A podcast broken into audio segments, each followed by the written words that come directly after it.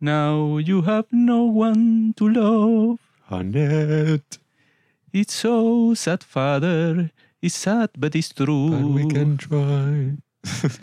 Así es básicamente toda la película. Así que no la vean, ya saben cómo es la vaina. La mejor película de toda la historia. El día de hoy vamos a hablar sobre Annette, que es una película medio francesa, medio gringa. La grabaron en un montón de sitios, por eso es una película sin país, una película no nation, no nation movie. Y la hizo un tipo ahí todo raro que se llama Leos Carax. Es francés y poser, como todos los franceses, nacen siendo poser, como Pablo, por eso que Pablo siempre ha querido compartir esa nacionalidad. Un director de gran trayectoria para todos los que quieren y aman el cine. Gran si no lo conocen, seguramente. El tipo hace una película cada 10 años, literalmente. Exactamente. Eso no es tener gran trayectoria. Tener gran trayectoria, coño, Hitchcock, que hizo, no sé, 60. ¿Cuántas películas necesitan los genios para dejar su huella en la historia del cine? Coño, más de, más de tres. Bueno, seis, siete. Te tiene pura basura. ¿no? Ya. Anyway, esta película les voy a hacer un resumen ahí porque la historia en realidad no es tan importante. Pues la historia es como que algo secundario, como en todas las, las películas malas como esta. Ya. Y en esto lo que pasa es que tenemos a nuestro amigo Adam Driver, que es un gran actor y que hace el papel de Henry McHenry. Y él, haciendo el papel de Henry McHenry, es un comediante, pues el tipo es un stand-up comedian, pero así bien extraño. El tipo eh, como que no hace chistes ni nada, sino que es un acto así todo experimental con canciones, como un poco como Bob Burnham. Y él tiene a una novia que al parecer la ama mucho, que la interpreta Marion Cotillard. Y ella es cantante de ópera y su nombre es Anne. Entonces, bueno, spoiler alert si no la has visto, pero lo que pasa en la película es que, ah, bueno, tienen una relación ahí súper intensa como la de todos los artistas. Eso me pasó a mí con mi novia que es, ¿cómo se llama? Stripper. Y entonces, como su relación es así tan golpeada, llega un punto en que el tipo está tan borracho que la mata y toda la película, bueno, se centra en como que qué es lo que va a pasar ahora cuando el tipo queda completamente solo y yo lo que vi por internet es que lo principal ahí es que él no puede amar a nadie porque, no sé, como que su personalidad es muy desgraciada, o sea, tiene muchas acusaciones de todo tipo y lo, y lo quieren joder y el tipo hace un acto ahí en donde simula como mata a su esposa, etcétera. O sea, es- en realidad no, o sea, no es tanta la historia, pues la historia creo que ya es toda eso, o sea, para no contarla eso hasta el final, que ya sería exagerado, pero es que sí, eso es todo lo que se desarrolla. Pero esta película, eso, lo que la hace particular, obviamente, es que es un musical. Y a mí me parece un musical medio mierdero, sobre todo por el hecho de que el tono cambia que si con cada canción, o sea, cada canción es totalmente distinta de la anterior. Entonces, este empieza así con una canción súper upbeat, súper alegre y tal. Entonces están y que, ¡uh, qué chévere! Comienza así. Y entonces eso, en la mayoría de los musicales, o sea, en cualquiera que se te ocurra, siempre es como que, bueno, la primera canción es la que te pone el tono, pues, y que, bueno, esto va a ser más o menos así. Sin embargo, después de esa canción, todas las canciones no tienen nada que ver con esa todas son totalmente distintas y saltan de un lado a otro, o sea, el ritmo es totalmente distinto, eh, el género, o sea, la forma en que cantan. Tienen varias canciones que son como que una forma así de cantar medio experimental, que es así toda disonante y que funciona así que, bueno, o sea, que tú te pones, eh, te ponen una música de fondo y entonces pareciera que tú estás improvisando lo que cantas, o sea, que si la melodía, entonces no existe, pues es, es que yo estaba cantando, Pablo, y por eso es que estamos grabando el podcast, tú y yo. O sea, es algo así súper disonante y que obviamente está hecho a propósito, pero a mí no me cuadra, pues, o sea, sobre todo con ese com- comienzo que te está mostrando como que cuál va a ser el tono y bueno, no tiene un tono consistente, pues, sino que siempre está cambiando y la película a mí se me hizo muy larga, pues, dos horas y veinte con todas esas canciones distintas. Sí, es que bueno, que tiene a Adam Driver que en todo lo que actúa el tipo, bueno, actúa bien, o sea, tú te das cuenta que se está esforzando bastante. Pero yo creo eso, pues, o sea, que esta película yo creo que nunca la, vol- la volvería a ver y no se la recomendaría a nadie así que mira, esta película buenísima, este documental, o sea, yo creo que si quieres ver un documental hay muchos más que para recomendar este, o sea, Musical. un musical, o sea, hay muchos más que no, re- que no recomendaría este.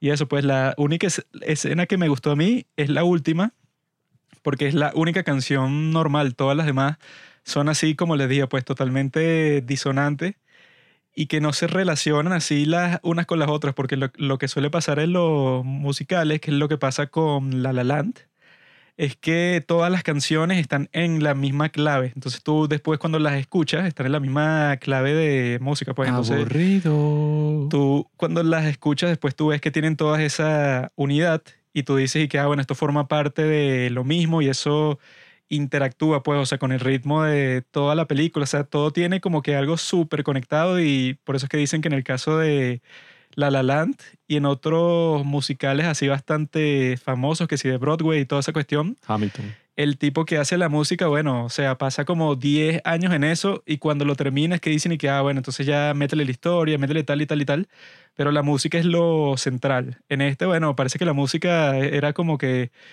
una combinación extraña con la historia y toda esa cuestión, pero eso, pues, o sea, yo creo que le falta esa cohesión que por lo menos a mí me gusta, pues, en los musicales.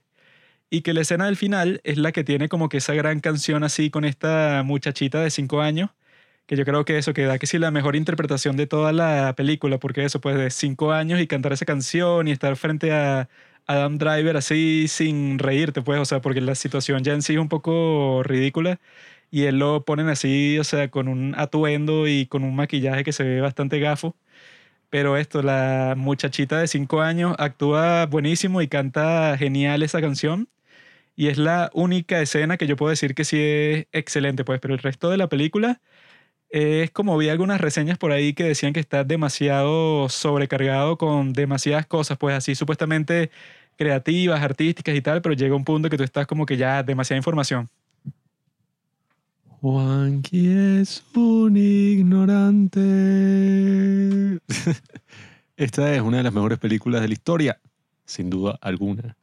Y como tú dijiste, Juanqui, es un documental. Sí, es un documental, es un documental de la vida, del arte, de la música. Primero que nada, querido amigo, Leo Carax es un director del que solamente he visto una película y un cortometraje, así que tampoco es que sé tanto al respecto. Vi algunos videoanálisis ahí interesantes sobre su obra. Es un director ahí francés todo raro. Hizo una película a los 24. Es un director poser. Hizo su primera película a los 24 años. Yo tengo 24 años. Bueno, es un perdedor en comparación con Leo Carax. Yo seré un perdedor, pero eres un poser. Hizo esa película y fue supuestamente súper exitosa. Después hizo otra a los 26 y poco a poco empezaron a pasar los años hasta que desde los años 80 hasta la actualidad solamente ha sacado seis películas, si no me equivoco. Creo que entre esos hay algunos cortometrajes, algunos videos. Tipo, ha sacado creo que tres películas, ¿no? No. Porque ese, si tú buscas su filmografía en IMDb, o sea, desde la fecha que tú dijiste, pues, si tú buscas su, fil- su filmografía es y que película, corto, corto, corto, corto, película, O corto, sea, corto, corto, sí, corto. Ha hecho un pocotón de cortos, pues. Las películas así, como que cada vez que él saca una película, es una ocasión así que, ay, Dios mío, la próxima película de Leo Carax, prepárense. Y es súper famoso por esta película llamada Holy Motors. Es una película que recomendé en el Instagram de los padres del cine y es O una película sobre, maravillosa. ¿cómo se llama? Sobre carreras, ¿no? Como Rápido y Furioso, Holy Motors. Sí, hay muchos motores ahí sonando, moviéndose. Toda la película, gran parte de la película transcurre moviéndose de un sitio a otro en una limusina. Y es una película muy interesante, es una película muy buena porque al principio tú la ves y estás como que esta vaina no tiene ningún sentido y no, no deberías buscar el sentido porque es absurdo y ya. O sea, tú piensas que es una estupidez y como que te ríes, pues, lo bizarro que es toda la película y la otra vez yo me acuerdo que vi un video que te dice como que no, mira, sí, o sea, aquí el tipo está haciendo referencia que sí a un pocotón de sus obras pasadas y algunas de las preocupaciones que el tipo tenía en el año 2012, 2013, que fue cuando salió esa película, sobre el cine moderno, el estado de la sociedad, la audiencia, o sea, tiene muy buenas imágenes, tiene muy buenos momentos y tiene gran, un gran momento musical que lo podemos ver reflejado en esta película, que es en el principio de la película, que para mí, bueno, es uno de los mejores inicios que he visto está loco. en mucho tiempo, esa primera escena así, ¿Mm? porque pueden decir que después la película se hizo pesada, que sí se hizo un poquito y que sí está como un poco sobrecargada, Pero el principio a mí sí me pareció muy bueno porque eh, primero que nada es súper activo. Segundo tiene a estos grandes actores, o sea, Adam Driver, Marion Cotillard, todo esto. Howard y- Wolowitz. Sí, ese dicho también, o sea, hizo un buen trabajo. No, no hizo. Y la broma así Ese, de que... ¿Cómo se llama? Howard de Big Bang Theory. Ajá. Nerd. Entonces esa broma así de que aparezcan todos cantando al principio y que sea así como tan, qué sé yo, meta, está súper bien, está súper bien hecha, súper bien grabada, o sea, todos los elementos están muy ¿Sabes por bien qué no está súper bien, Pablo? Porque es un engaño, es una traición. Espera, Es espera. como que tú vayas a una primera cita y la chica te da- da un beso y después te apuñala en el estómago. Exagerado. La escena, si tú la ves así, digamos, no usaré la palabra objetivamente, pues, pero si la ves así como escena, está muy, pero muy arrecha, muy fina, muy buena. no voy a usar mucho la palabra arrecha, estaba pensando el otro día porque creo que en Colombia eso significa como excitación sexual, no sé. Bueno, X. El punto es que la escena está muy bien hecha y, oye, en general la película como un todo, que es un musical de dos horas y veinte, que tiene estos grandes actores, estos grandes sets, estas grandes coreografías. Incluso la música le hicieron dos figuras que, bueno, yo no, ¿A ti no te los lo conocía. Sí. Yo no los conocía, los Spark Brothers. Eh, solamente sabía que Edgar Wright ahorita acaba de terminar un documental sobre ellos, su primer documental. Edgar Wright es uno de los mejores directores, director de Scott Pilgrim, la trilogía del corneto, Baby Driver.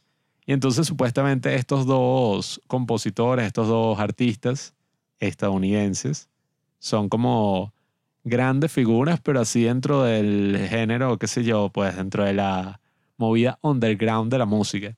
Yo en verdad nunca los había escuchado, nunca había sabido nada al respecto.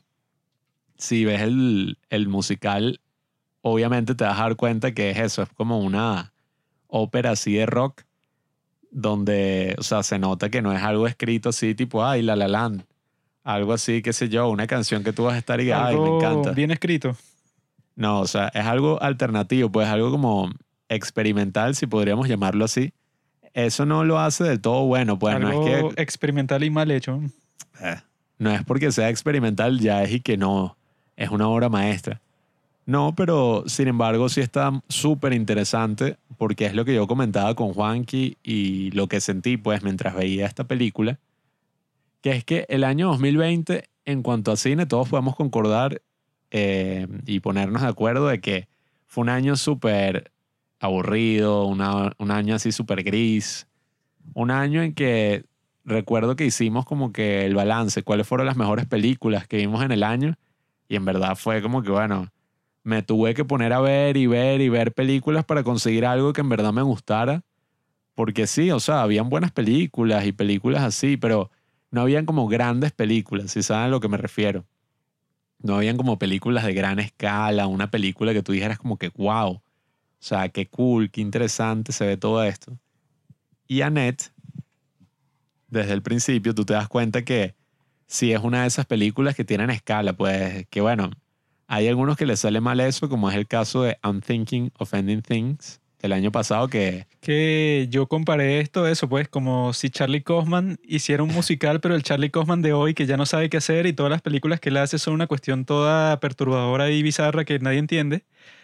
Y el resultado fue esto, pues, o sea, que la mayoría de la película tú estás eh, esperando que se termine porque las canciones, eso pues, o sea, parece que fuera como que yo pongo una música de fondo así como que alternativa y yo le digo a Pablo y que mira, bueno, di los diálogos pero, pero cantando y canta lo que te dé la gana. Así es Bueno. como suena la mayoría de la película. yo creo que, claro, yo también me conseguí, o sea, no voy a ser hipócrita, hubo algunos momentos en la mitad, sobre todo que yo estaba como que, verga.